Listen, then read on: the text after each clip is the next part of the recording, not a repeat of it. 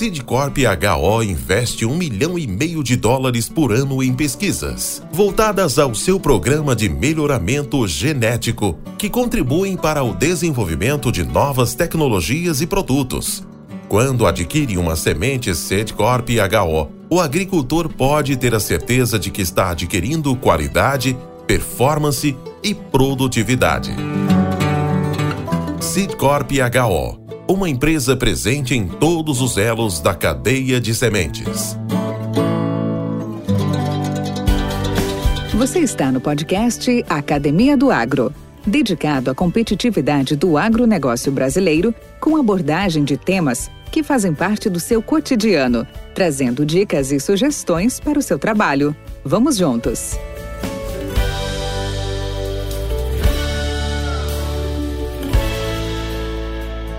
Olá, olá pessoal, bem-vindo à Academia do Agro, podcast dedicado à competitividade do agronegócio brasileiro.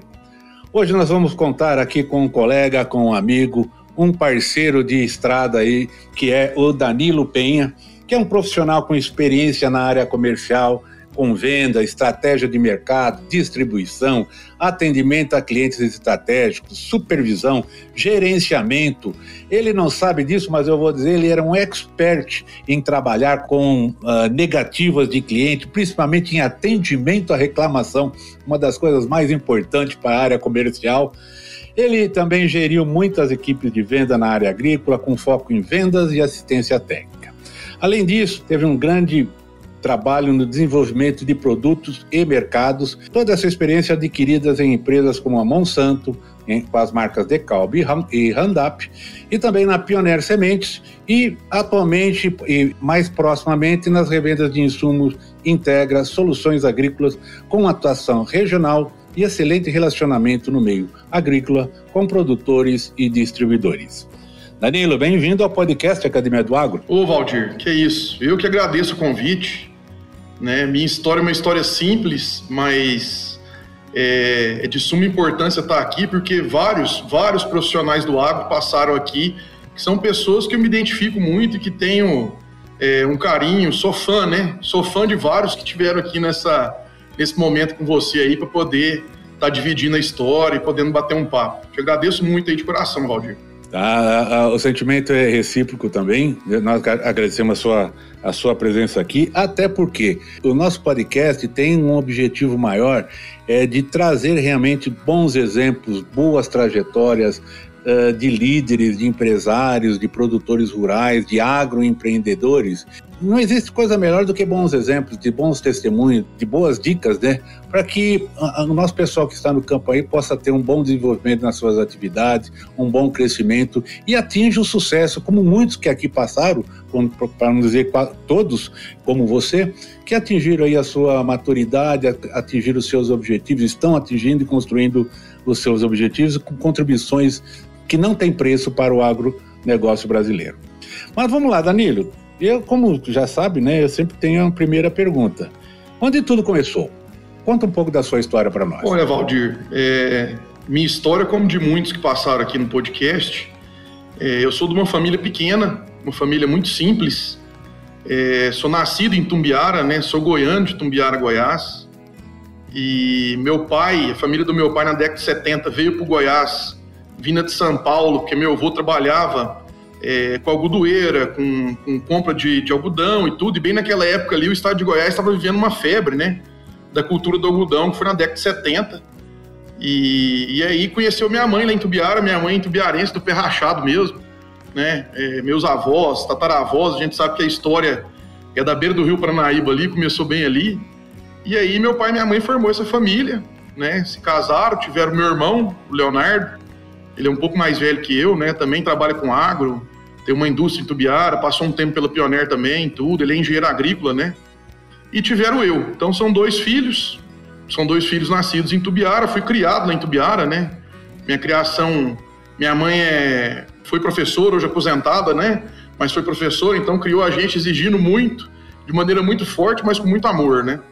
É, meu pai, chegando em Tumbiara lá na década de 70, né? Rapazote, é, começou a trabalhar num grupo agrícola, que é o Grupo Maeda, e entrou no Maeda ali no final da década de 70 e trabalhou por mais de 30 anos, né? Acho que 34 anos até se aposentar no grupo Maeda, né? Então é, foi um grande exemplo de trabalho, de perseverança, né? Trabalho duro, porque naquela época lá eu lembro que começava a colher algodão, começava a colher a colheita de algodão e era quatro meses de colheita de algodão e eu ficava quatro meses sem ver um final de semana meu pai, né? Porque eu trabalhava sábado, domingo constantemente. Não na área agrícola, mas na área de logística e distribuição. Então, teoricamente, não tem como a roça funcionar sem ter logística no meio, né? Então, ele trabalhou na, na parte de logística, distribuição e armazenamento dentro da, do Grupo Maeda. Quando se aposentou, entrou na Maeda como office boy, se aposentou como gerente né, de logística, então conseguiu estudar, fez administração de empresa, tudo, trabalhando muito lá no Grupo Maeda. Daí eu passei minha juventude em Tumbiara e tudo, e por estar morando em Tumbiara, por ter meu pai num grupo, num grande grupo agrícola, naquela época talvez era o maior dos maiores grupos agrícolas do Brasil, né? Além disso, Tumbiara, que é a região que eu me criei, tinha Caramuru Alimentos, que é muito forte, que é uma empresa agrícola, tinha Cargill, que é uma empresa agrícola, tinha a Pioneer Sementes, que é uma empresa agrícola. Então, assim, tendo toda essa influência, tendo uma universidade de agronomia lá, que na época era FECAI, eu peguei e já acabei meu terceiro colegial passando no vestibular, já entrando logo na, na faculdade, né? Então estudei lá em Tubiara, meu período aí de colegial e tudo, e depois já entrei na faculdade. É, entrei muito novo na faculdade, porque eu entrei mais novo na escola, minha mãe era professora, então eu entrei na faculdade já ali com 18, 18 anos, né? Um pouco menos, mas é, 18 anos, acho que no meio do ano, eu fiz 18 anos em maio, entrei na faculdade, foi o último vestibular de meio de ano daquela época e me ingressei na faculdade. Daí, nesse período de faculdade aí, aconteceu muitas coisas muito legais na minha vida, né? Quais foram elas? Nesse período aí, eu, eu servi o tiro de guerra, então fui militar lá durante um ano, servi num TG, que em Tubiara tinha um TG, né? Fui milico, estudando, né? Estudando e servindo o tiro de guerra ao mesmo tempo, foi muito bacana. Outro ponto que nessa época aí, é, eu, meu pai sempre fez muito esporte, e eu e meu irmão sempre fez muito esporte, então nessa época aí foi uma época que eu, que eu, que eu me dediquei um tempo bom aí com o esporte do jiu-jitsu, né? Então, é, eu consegui ser patrocinado pela faculdade, fui, assim, por ano eu ia em 12, 13 campeonatos no ano, foi um aprendizado e tanto essa parte de esporte na minha vida. E ao mesmo tempo, logo quando eu acabei meu segundo período de faculdade, por amizades do meu pai em e tudo, é, meu pai conseguiu um estágio para mim na Pioneer Sementes, né?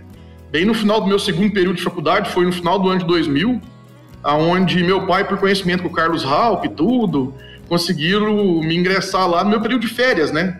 Meu período de férias. Ali foram dois meses que eu respondi direto para o Carlos Raup, dentro da pesquisa, passando, vendo o dia a dia mesmo.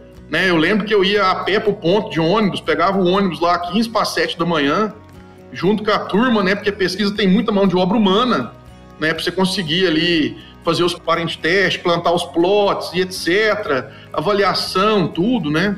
Então a gente ia com a turma, no final do dia voltava no ônibus com a turma de novo. Eu era estagiário, mas é, andava com safristas, né? Naquela época a gente falava muito sobre safrista e tudo. Mesmo no trabalho do dia a dia ali, no operacional da, do dia a dia, além disso, o Halp sempre gostava de ensinar a gente, pelo menos, as diretrizes de um programa de pesquisa. Então foi muito interessante aquilo para mim.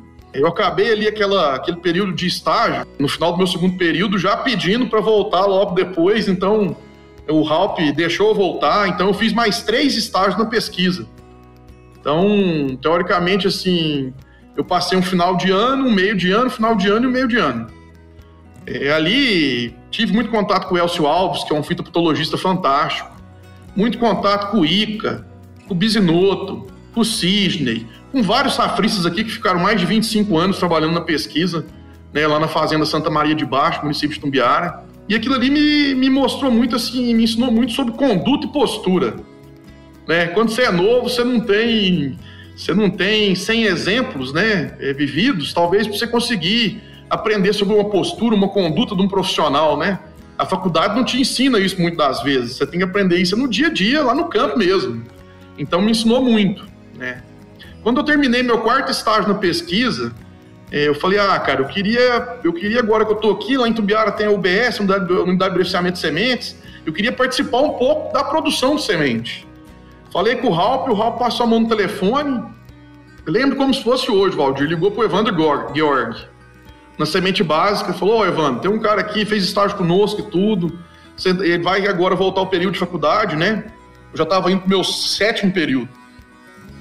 Ele vai voltar pro período de faculdade agora e tudo, e e aí ele queria arrumar um estágio aí na, na, na, produção de semente certificada, né? No seu caso aí é básica e tudo. Aí o Evandro aceitou na mesma hora e na outras férias minhas já voltei, já voltei fazendo estágio na, na semente básica junto com o Evandro.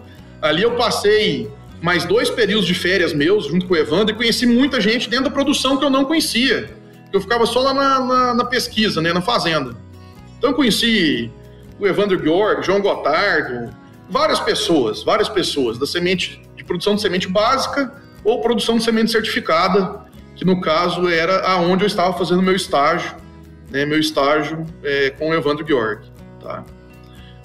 Ali é, eu tive contato andando nos campos com contratação de campo de semente, com contratação de pessoas, né? Naquela época lá, é, 2003, era 2003 era tudo despendoado, praticamente tudo na mão, não tinha as cutter, que eram as máquinas, né?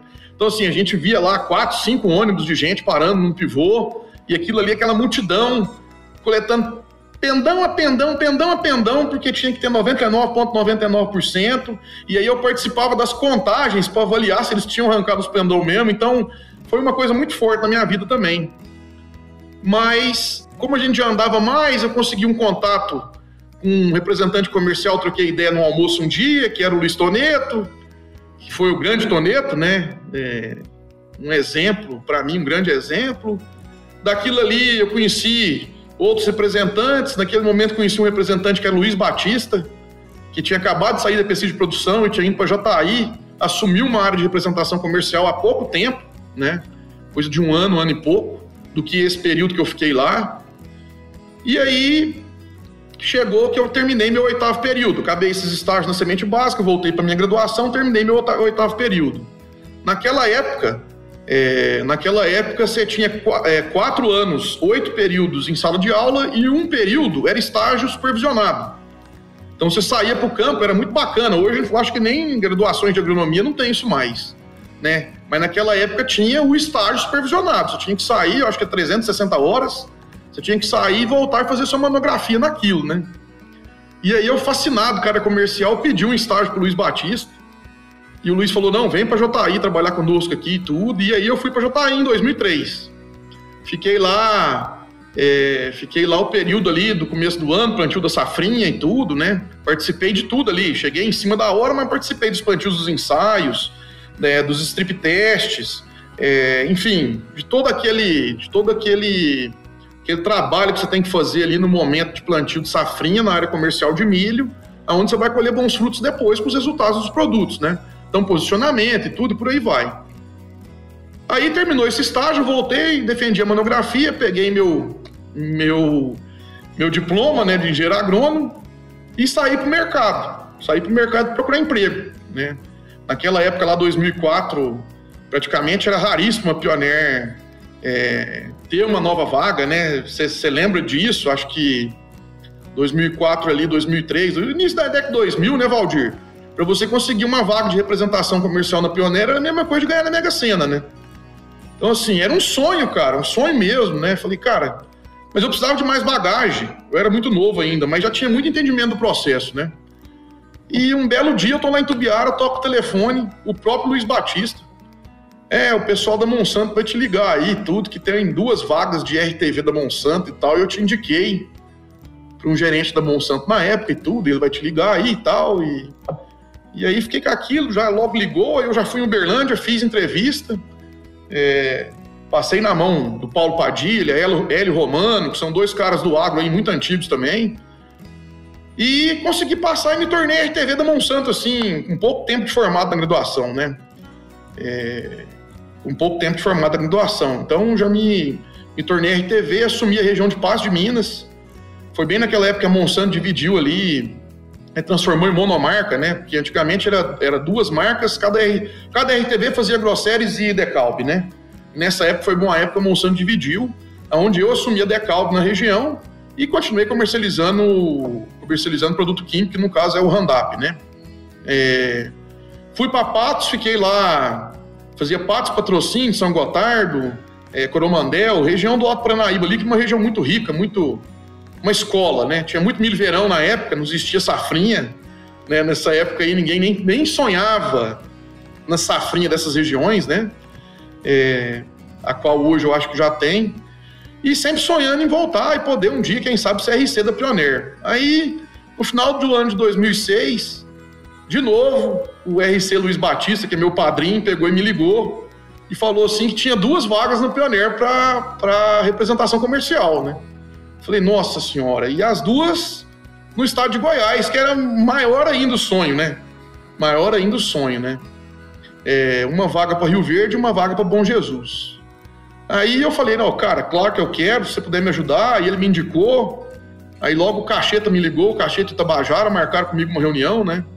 Lá em Tubiara, me entrevistaram, trocamos uma ideia muito bacana. Eu senti que na entrevista era diferente. É, a energia era outra já, porque realmente eu tinha muita vontade de fazer aquilo, né? E aí consegui entrar na Pioneer, virei RC em Rio Verde. No começo do ano de 2007 eu me mudei para Rio Verde. E aí aprendi muito na Pioneer, né? Aí sim aprendi como ser um representante comercial. Meus colegas de área aqui, o Gauchinho, o próprio Toneto, né? O Alessandro Gauchinho, Toneto, o Ricardo Diniz, o Citrone, é, o Luiz Batista lá em Jataí, o Macedo, né, me ajudaram muito, assim, querendo ou não, você aprende pelo exemplo, sai no suco, o negócio na Pioneer sai no suco, né? E você tem que ir atrás e fazer a diferença, e aí o meu gerente era o Arnaldo Cacheta, que para mim é meu eterno professor, tenho uma gratidão tremenda por ele, né? Pelo que ele me ensinou e por tudo. E aí fiquei aqui trabalhando, naquela época o desafio era safrinha, né? Uma área aí que talvez tinha é, 10 mil hectares de safrinha, área geográfica minha, transformou em 80 mil em 4, 5 anos, né? É óbvio que eu surfei essa onda aí, se preparei antes, fiz forks para a empresa, às vezes, sem ter a área que iria plantar do outro ano, para poder ter o híbrido, ou senão eu ia passar rodado, né? Ia perder aquela venda. Então, assim, foi um desafio muito gratificante. Em 2012, a Pioneer, com o crescimento que ela estava tendo, ela ela teve umas mudanças. Você participou também na época, você estava junto, né? Acredito que na época ali você estava na Biogene, se eu não estou enganado, né, Valdir? Acho que você estava na Biogene. E, e aí eu fui convidado a assumir uma, uma gerência regional, né? No lugar do Arnaldo Cacheta. O Arnaldo Cacheta subiu para gerente de área, fazendo Goiás OMS, e eu assumi uma regional no estado de Goiás. Me mudei para Goiânia. E aí foi outro, outra enxurrada de aprendizado na minha vida, né? É uma enxurrada de aprendizado que eu acho que é, foi fantástico como crescimento profissional e pessoal, porque aí eu comecei a gerenciar 17 representantes, a regional era muito complexa, a gente fazia 350 mil sacos de soja no ano, né, fazia 65 mil sacos de milho safrinha, e a safrinha vinha crescendo, eu peguei o centro-norte do estado de Goiás para gerenciar, né. Logo depois aí peguei o sudoeste, teve outras mudanças e tudo, mas aí foi fantástico, a safrinha consolidou mesmo o estado de Goiás. Então deu para ver regiões que agricultores que hoje é, agricultores que hoje plantam safrinha é, deu para ver em algumas regiões aí que eles que eles não acreditavam que iria acontecer a safrinha e aconteceu e a remuneração é muito boa e melhorou muito para a soja porque a cultura do milho é muito nobre, né? Então assim tudo deu certo, foi muito bacana, muito bacana mesmo isso aí. Só que a família da minha esposa é de Rio Verde, e minha esposa já tinha um projeto profissional na, na cidade de Rio Verde, que era as franquias da Subway, a qual desde 2007 ela, ela trabalha aqui no, na cidade de Rio Verde com essas franquias. Daí, é, em 2015 ali, com as mudanças, eu decidi, com o crescimento do negócio profissional da minha esposa aqui, eu pedi para me voltar a morar em Rio Verde e voltar de Goiânia. E talvez por isso, por eu ter que fincar raízes aqui em Rio Verde, é, sem poder alterar residência e tudo, eu pedi para a empresa, para o Arnaldo Cacheta, naquela época o Dantas, o Cássio Kirchner, o Thiago de Biase e tudo, pedi para eles para voltar a CRC para ter ali a minha raiz é, fincada na, na, cidade de Rio Verde, né? Eles deixaram, nesse momento aí, o, o Toneto, a qual eu já falei aqui, já citei o nome, estava aposentando, e nisso o Luiz Batista, até que era RC da minha regional, pediu para ser transferido para Itumbiara, Goiatuba, por ter família lá também, tudo, e ajeitar a vida dele, né? Nesse momento a gente conseguiu fazer a transferência do Luiz, ele foi para lá e aí eu assumi a região do Luiz Batista. A minha família morando em Rio Verde e eu tocando minha representação é, em Jataí, né, em Jataí. Final de 2015 eu tive meu primeiro filho, que é o Otávio, né, meu primogênito. E aí minha família ficou aqui em Rio Verde e eu fiquei trabalhando em Jataí e tal, tendo minha estrutura de representação comercial lá. Em 2017 nasceu meu segundo filho, que é o Antônio, né? E aí começou a ficar essa distância de ir e vir para Jataí, é, já pesada e tudo, e a empresa passando por várias mudanças, trocando gerências e tudo, né? É, logo depois da, da, fusão, a qual se transformou em Corteva, é, meados ali de 2018, é, por estar já consagrado que eu iria continuar residindo em Rio Verde, eu fui desligado da Pioneer, né? Fui desligado da Pioneer para poder continuar com a minha vida em Rio Verde. Nesse momento aí, eu já fui desligado e já, ao sair ao mercado, é, consegui, consegui já entrar na gerência, né? Na gerência de uma revenda, que é uma revenda que estava em período de crescimento aqui na região, que é a revenda de nome Integra, né? Com bandeiras da Singenta, da Agroeste, depois Morgan, depois BASF, enfim, trabalhei aí, é, trabalhei aí nesse momento sendo gerente de revenda, gerenciando uma loja aqui em Rio Verde, uma loja em Paraúna e abriu uma loja em Santa Helena. A Integra tem lojas em Jataí e loja em Carapônia também, mas lá era outro gerente. Tá? Então, o desafio foi muito bacana. Saímos aí de 20 e poucos milhões de faturamento para 60 e poucos milhões. Abrimos outra loja lá em Santa Helena e tudo. E, e nesse período aí também eu comecei a, a me tornei agricultor, né? Realizei outro sonho aí, que era poder plantar lavoura e tudo. Então, eu comecei a gerenciar essa revenda, plantando lavoura e, e, assim, aprendendo muito, né? Aprendendo muito porque aí, querendo ou não, você consegue entender os, quase que o ciclo total. O desafio é muito grande, mas você consegue entender o ciclo total, tá? Logo em 2020, com dois anos de gerência de revenda, eu notei que eu queria na verdade, eu queria muito voltar a fazer o que eu sempre fiz, que é vender semente de milho, né? Que é vender semente de milho e estar tá no mercado aí atendendo diretamente o agricultor e estar tá entendendo profundamente dos produtos meus e da concorrência e estar tá buscando aí entender cada vez mais de manejo, entender cada vez mais de atendimento, cada vez mais de tecnologia. E por isso eu falei, ah, cara, eu vou, eu vou voltar para o mercado. Eu me desliguei da revenda, né? Foi um período que eu ganhei uma boa grana, aprendi muito e voltei pro mercado e logo, e logo por, por sorte, né? Por sorte mesmo, a Lima Grande tinha uma vaga em Rio Verde. É, tinha uma vaga em Rio Verde, eu me candidatei à vaga e consegui entrar na Lima Grande. Então, de 2020 até a atualidade de hoje, eu sou um representante comercial da Lima Grande, sou RC da Lima Grande, né? É, continuo aí com o meu projeto de, de, de plantio de lavouras e tudo, tem meu projeto de eucalipto também, que é uma coisa que eu que já tem mais de 10 anos que eu estou no mercado, né? Então, assim, consigo, consigo, com tudo isso, conciliar a minha vida profissional com a minha vida, com a minha vida pessoal, com a minha família, meus projetos paralelos e tudo, né? E sou muito feliz com isso, estou em Rio Verde, continuo na cidade que eu escolhi para poder para poder viver, criar minha família e tudo. Gosto muito daqui, sou apaixonado por Rio Verde e estou muito feliz com tudo isso. Né? Espero poder ter contado um pouco da minha história. É, é uma história muito simples e tudo, mas é uma história de mais um profissional que está aqui no agro e que está para poder aprender cada vez mais e evoluir com todos. Tá? Cast faz parte da rede Agrocast, a primeira e maior rede de podcasts do agro do Brasil. Acesse www.redeagrocast.com.br. Podcast Academia do Agro. Mas que bacana, Danilo. Sua história é muito, muito legal. E assim, é, é, é genuína, é sua, é autêntica. Né? Essa evolução, essas idas e idas, que na verdade não são voltas, né? São idas, são experiências novas, são conhecimentos novos, são funções novas. Você saiu da área de colaborador individual, de repente você passou a ser gestor, você passou a ter a, a necessidade de coordenar equipes, de entender processos, processos além do técnico, do, do, da, da, da, pesquisa, da produção de semente, da, da questão logística, para depois entrar na comercial e depois entrar no atendimento ao consumidor final, que é o nosso cliente, que é o produtor rural. Tudo isso aí é de uma riqueza imensurável. Né?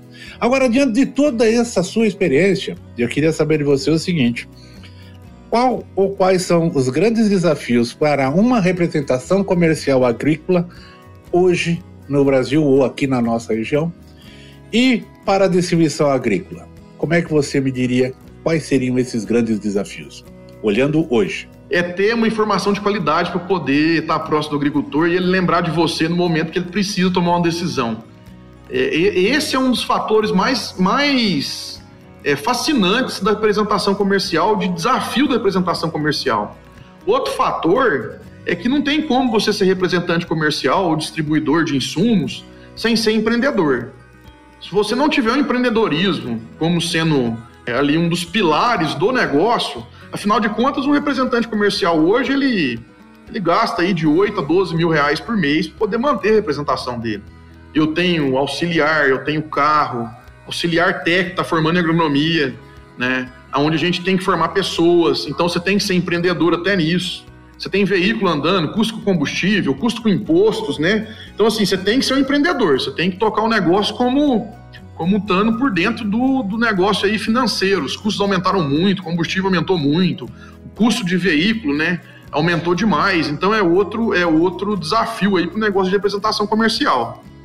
Porém, é muito rentável. A representação comercial, a distribuição de insumos hoje a nível de Brasil, ela é muito rentável. Ela ainda tem uma rentabilidade muito boa, né?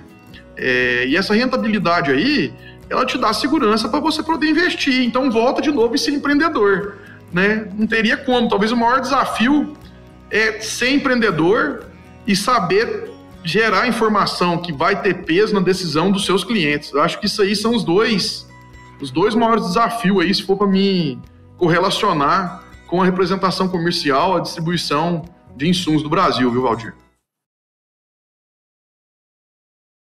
Mas Danilo, na sua opinião, não ficou mais fácil para vender hoje? Com todas essas inovações tecnológicas, informação na palma da mão, digital funcionando a doida, WhatsApp, hoje você hoje ninguém se esconde mais, é fácil para se achar as pessoas. Isso não facilitou muito a vida, não? Valdir, com certeza facilitou. Mas ao mesmo tempo que essa, esse contingente digital, ou esse acesso digital, ele é tão assediado, também dificultou algumas partes, né? É, o tete a tete, que é o que faz a diferença hoje para a representação comercial de semente de milho, que é estar tá por dentro do que está acontecendo na lavoura do agricultor e poder discutir com ele, né? É, porque está vivenciando essa, essa aproximação, ela ficou mais difícil, né? Então, assim, na verdade, o digital ajudou muito. O digital tem o que quer e o que não quer. Pode ter coisas lá que tem uma qualidade muito ruim, né? E eu acho que dificultou porque aquela, aquela presença, aquela visita, aquele cafezinho que você toma lá na fazenda, ele tá ficando cada vez mais raro, né, Valtir? Mas sem ele, eu não sei se eu não sei se se pode evoluir muita coisa não no negócio do dia a dia do agricultor, né? Viu, Danilo? É importante também comentar que, da mesma forma que essas inovações, essa conectividade que hoje tem o mundo, né? Ela também é para o produtor. O produtor hoje, ele não é um totalmente leigo, ele é um cara que está. Se você bobear, se o vendedor, o representante comercial chegar lá, ele corre o risco de já chegar atrasado com as informações, porque hoje o produtor também está conectado, está muito bem informado. E aí vem uma discussão, por isso uma pergunta para ti, né?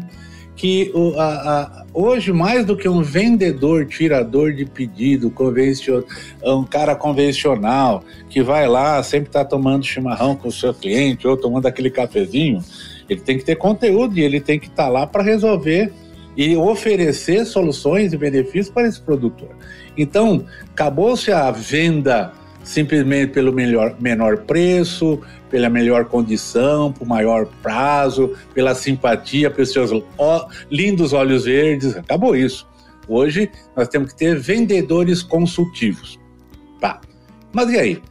Todo esse mercado está realmente preparado? Por isso que eu digo que, como tá, as informações estão tudo à, à, à mão, né? Às vezes o, a, eu vejo que alguns vendedores estão muito acomodados, não vivenciaram o problema, não andaram lavoura, não conheceram ao vivo e em cores, como nós tínhamos dito inicialmente, né?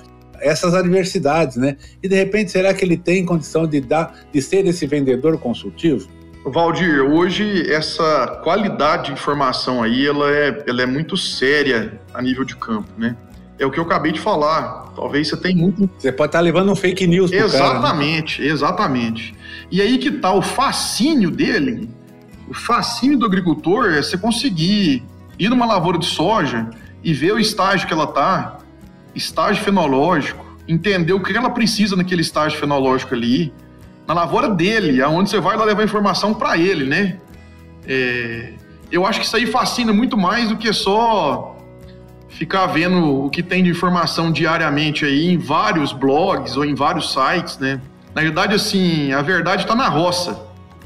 E a roça, ela mostra muito. Você vai poder falar muito mais com o cliente seu, tendo entendimento da roça dele, do que está acontecendo dentro da propriedade dele, né? De maneira sucinta, de maneira aceitável, de maneira sistemática, porque cada um tem uma sistemática diferente, né? Cada agricultor é um ser, é um ser humano, então você tem que entender a sistemática dele para poder levar essa informação para ele. Mas essa informação aí hoje é mais valiosa do que qualquer informação de site ou de do que você consegue ali é, tá na mão, né? Tá na mão. Então assim tem que ter muito cuidado com isso, sabe? Muito cuidado com isso mesmo.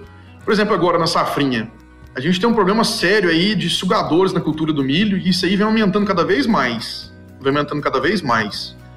Então, é, você ter uma noção de uma contabilidade de plantas que foram atacadas por percevejos, ou barriga verde, ou percevejo marrom, e entender que aquilo ali já teve uma. uma já teve um.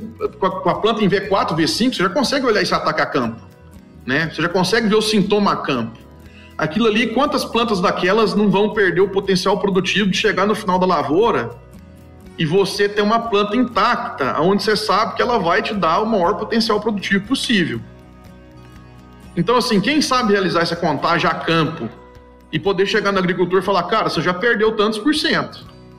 Como é que, você vai fazer agora para melhorar isso? Você vai adubar mais? Você vai andar com complexo de aminoácido agora, nutrição foliar, para poder diminuir a toxidez, né, a toxina do ataque do percevejo? Qual que é a decisão que você tem que tomar? Eu acho que esse momento aí, ele, ele quebra qualquer paradigma e ele vai te aproximar do seu cliente, Valdir. E vai aproximar muito do cliente, né? Sem dúvida, sem dúvida. Podcast Academia do Agro.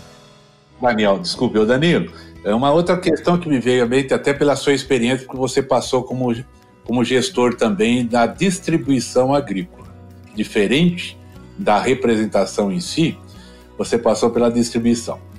Hoje, é, desde 2015, um pouquinho antes até você já vivenciou isso, você foi refém disso, como eu também fui, ou começou a haver uma aglutinação maior de negócios, um aumento maior da grandeza né, dos grandes distribuidores, agrodistribuidores no mercado, fundos de investimento chegando, fundos japoneses, chineses, israelenses, americanos, alemães. E aí hoje nós temos uma um adensamento na área de distribuição.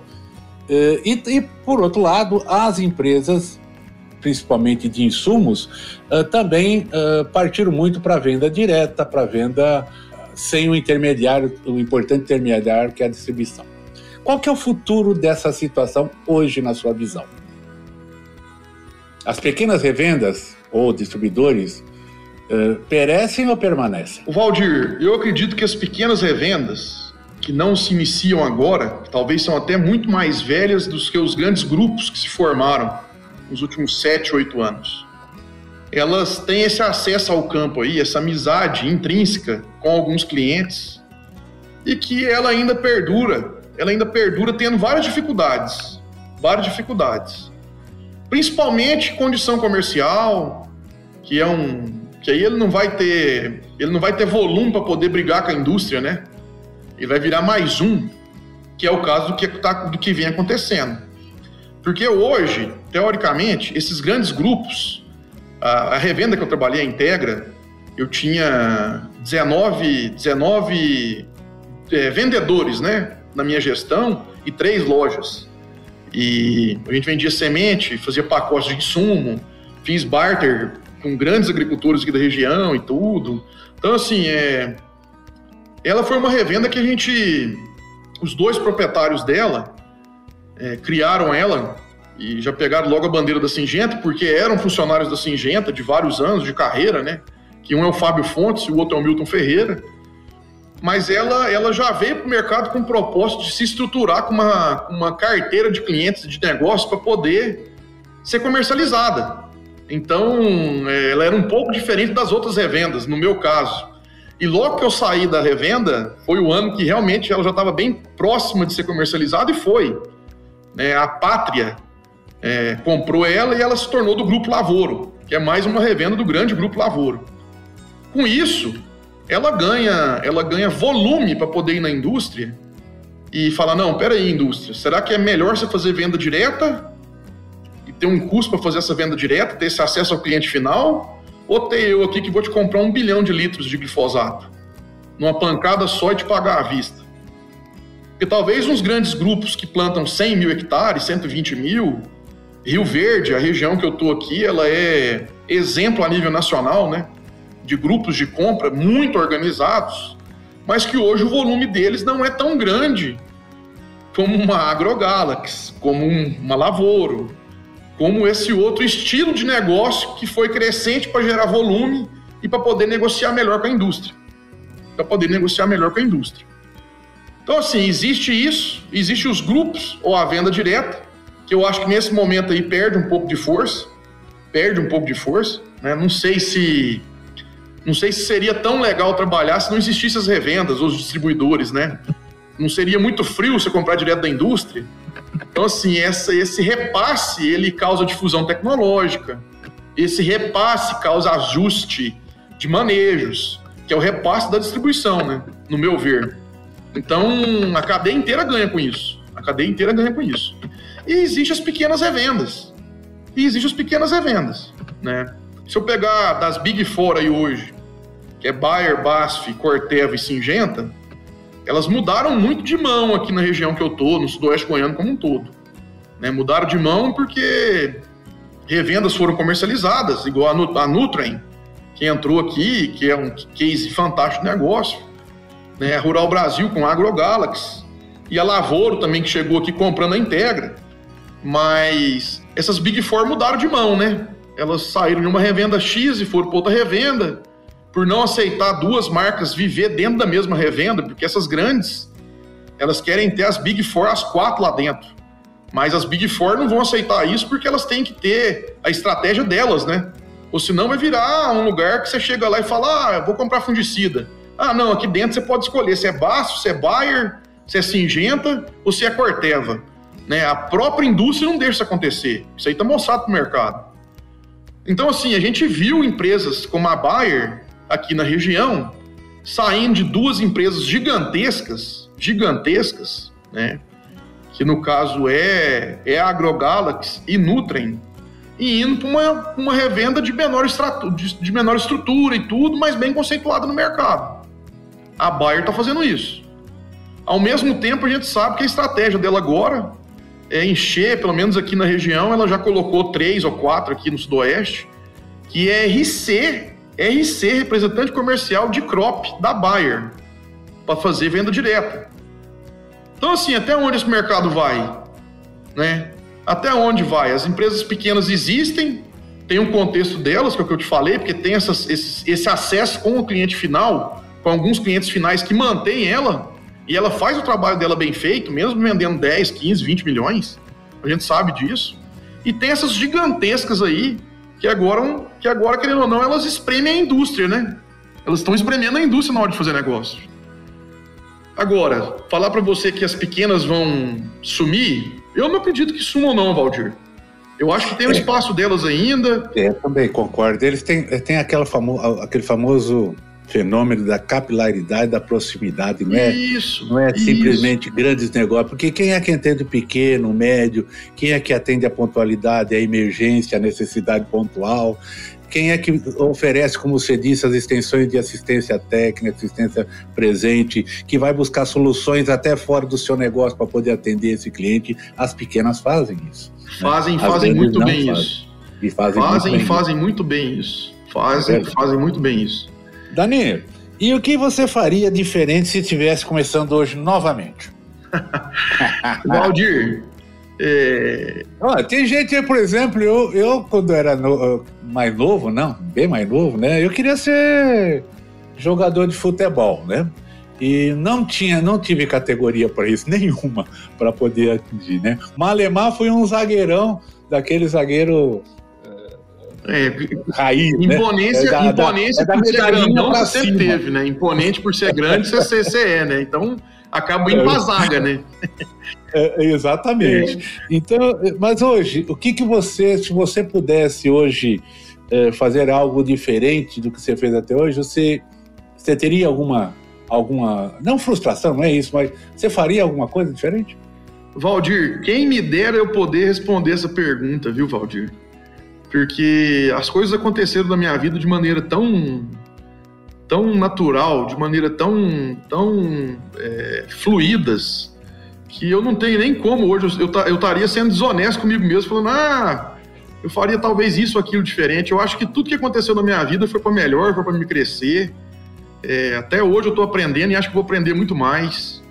É, os, os grandes exemplos que eu tive na minha casa com meus pais meu irmão avós, tios, primos, né? É, amigos, amigos do esporte, no, no caso do jiu-jitsu, do tiro de guerra lá de Tumbiara que eu servi. Então, assim, isso aí tudo moldou para a gente poder é, ir, ir driblando os problemas, sendo forte com os problemas, né? Sendo duro com os problemas e podendo viver a vida que a gente vive hoje, né? É, então, eu não posso falar que eu faria alguma coisa diferente. Eu acho que se eu pudesse, eu faria tudo igual né? E com, com mais amor ainda pelo trabalho, com mais vontade de crescer, que eu acho que é fundamental na vida da gente, né? Aí, Danilo, ok. Mas com certeza você teve obstáculos, com certeza você teve alguns perrengues na sua trajetória, alguns momentos de, de indefinição, de preocupação, alguma coisa nesse sentido. Nós estamos falando da sua trajetória uh, profissional. Lógico que algumas coisas pessoais também podem afetar né, essa, essa situação. Mas em que momento foi esse que você sentiu assim, pô, meu tri... tô fora dos trilhos aqui, o negócio aqui, perdi o chão aqui. Como é que e como é que você superou isso? Você teve esse momento, algum momento desse tipo? Na realidade, é, assim, eu, eu aceitei a gerência da Pioneer de maneira é, muito, muito empática pela situação, né? Tendo empatia pela situação que a empresa estava de crescimento e que, e que poderia aí contribuir com isso e aprender junto disso. Então, eu fiquei esses três anos em Goiânia. No momento ali que eu tive que tomar a decisão de voltar à CRC, né? É, foi um momento assim que talvez é, pedir isso pro, pro, pro meu superior e tudo foi muito delicado, né?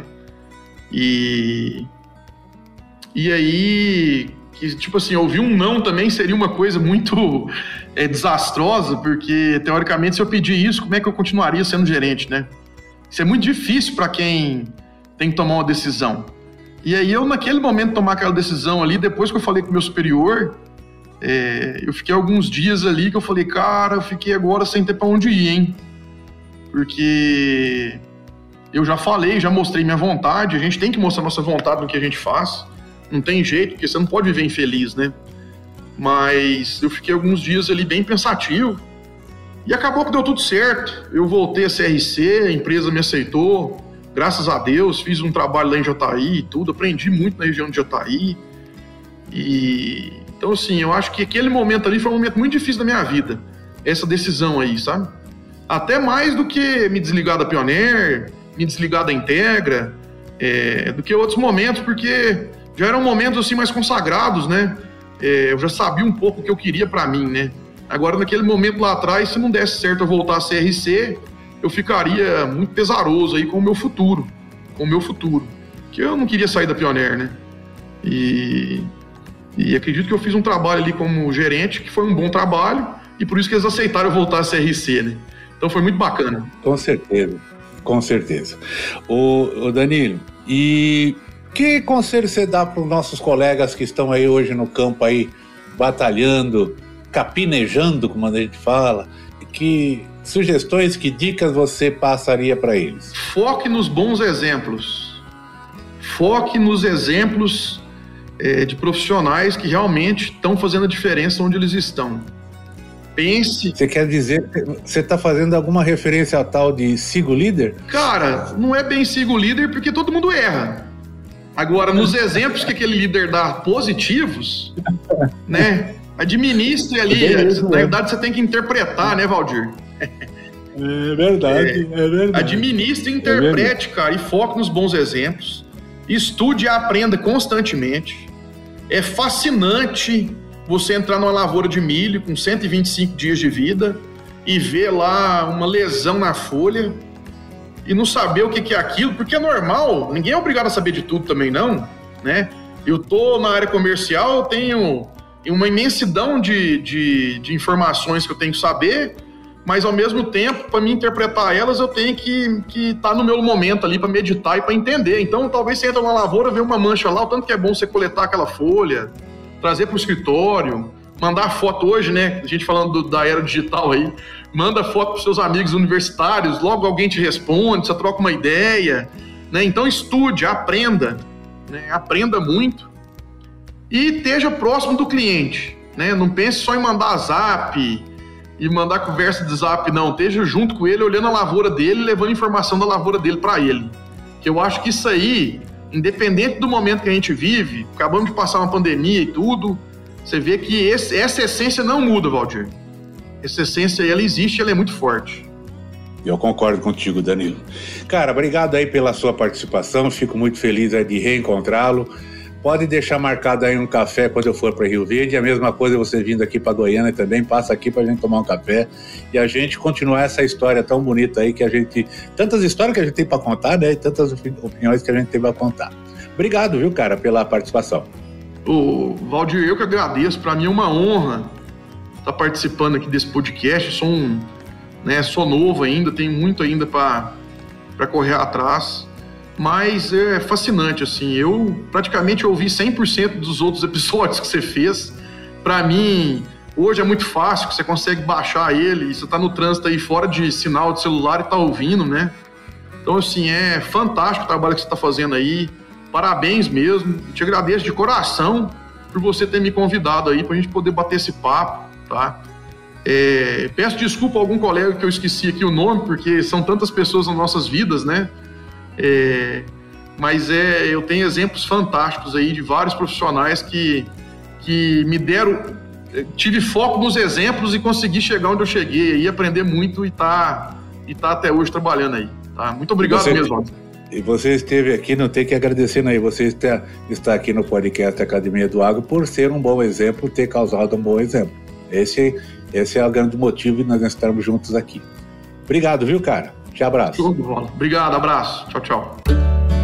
Sidcorp HO uma empresa única presente em todas as etapas da cadeia de sementes: pesquisa, produção, desenvolvimento de mercado, vendas e logística. Por meio de marca própria ou licenciando sua genética, a Sidcorp HO oferece as melhores opções ao produtor, ocupando 60 milhões de hectares no Brasil Paraguai, Uruguai e Argentina. Sidcorp HO, uma empresa presente em todos os elos da cadeia de sementes.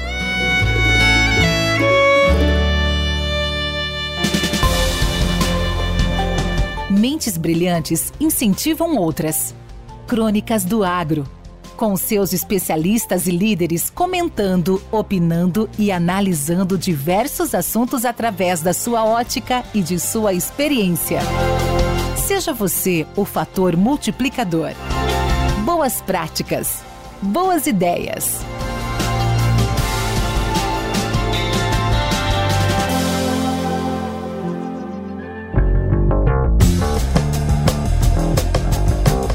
Olá pessoal, me chamo Francisco Nogara Neto, sou engenheiro agrônomo e entusiasta da digitalização do agro. Estou aqui para bater um papo com vocês a respeito de como as ferramentas digitais podem auxiliar o agricultor e a agricultura a enfrentar esses tempos de grandes oscilações climáticas e de mercado. Antes, porém, de entrarmos no tema, é importante caracterizar que a incerteza sempre fez parte da agricultura Aliás, a incerteza é a única certeza que o agricultor e a agricultura têm. Ou alguém se acha capaz de controlar todos os fatores de produção e de mercado. Porém, parece que estas incertezas estão cada vez mais agudas. É o calor extremo, secas prolongadas, geada fora de época, preços de produto muito oscilante, falta de produto, preço de fertilizante, preço de defensivos, enfim parece que essa montanha russa está cada vez mais alta, né? Certa vez, Martin Luther King disse que a verdadeira medida de um homem não se vê na forma com que se comporta em momentos de conforto e conveniência, mas como se mantém em tempos de controvérsia e desafio. Portanto, esse é o nosso grande desafio. E aí vem a pergunta: como a digitalização pode ajudar a agricultura e o agricultor a enfrentar esses desafios? Eu acho que a primeira coisa e mais importante de todas é dizer que essas ferramentas por si só não resolvem nada sem profissionais qualificados que possam fazer a correta leitura dessas informações geradas, bem como prescrever a melhor recomendação possível para cada situação. Agora vamos lá, vamos falar um pouco sobre essas é, possibilidades. Eu separei aqui em três grandes grupos. Lógico, isso tudo pode caber alguma melhoria, mas a primeira e mais óbvia de todas é como a digitalização nos favoreceu a rápida conexão com fontes de informação, às vezes muito úteis e outras nem tanto. Por exemplo, grupos de produtores que no WhatsApp, é, acesso a sites de valor, bolsas de valores, acessos de mercado, cotações, acesso ao site de universidade para pesquisa, enfim.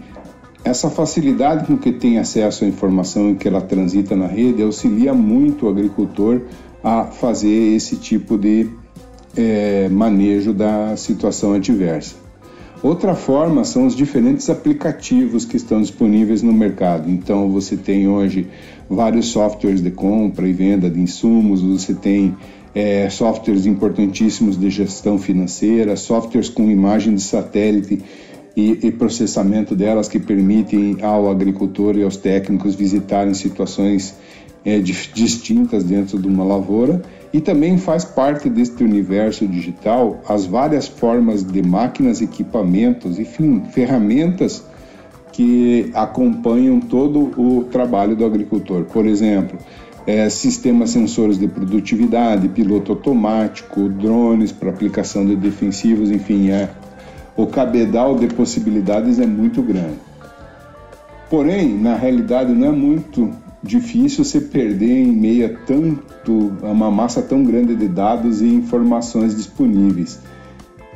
Mas existem soluções práticas já bem mais objetivas. Por exemplo, Existem sistemas de informação que relacionam solo, é, quantidade de chuva, estágio fenológico da cultura que auxiliam o agricultor no momento correto de irrigar e qual a lâmina d'água aplicar em cada situação. Porém, volto a dizer, o ponto fundamental de todas essas tecnologias é a capacidade com que o profissional tem em analisar estes dados e fazer a recomendação mais assertiva.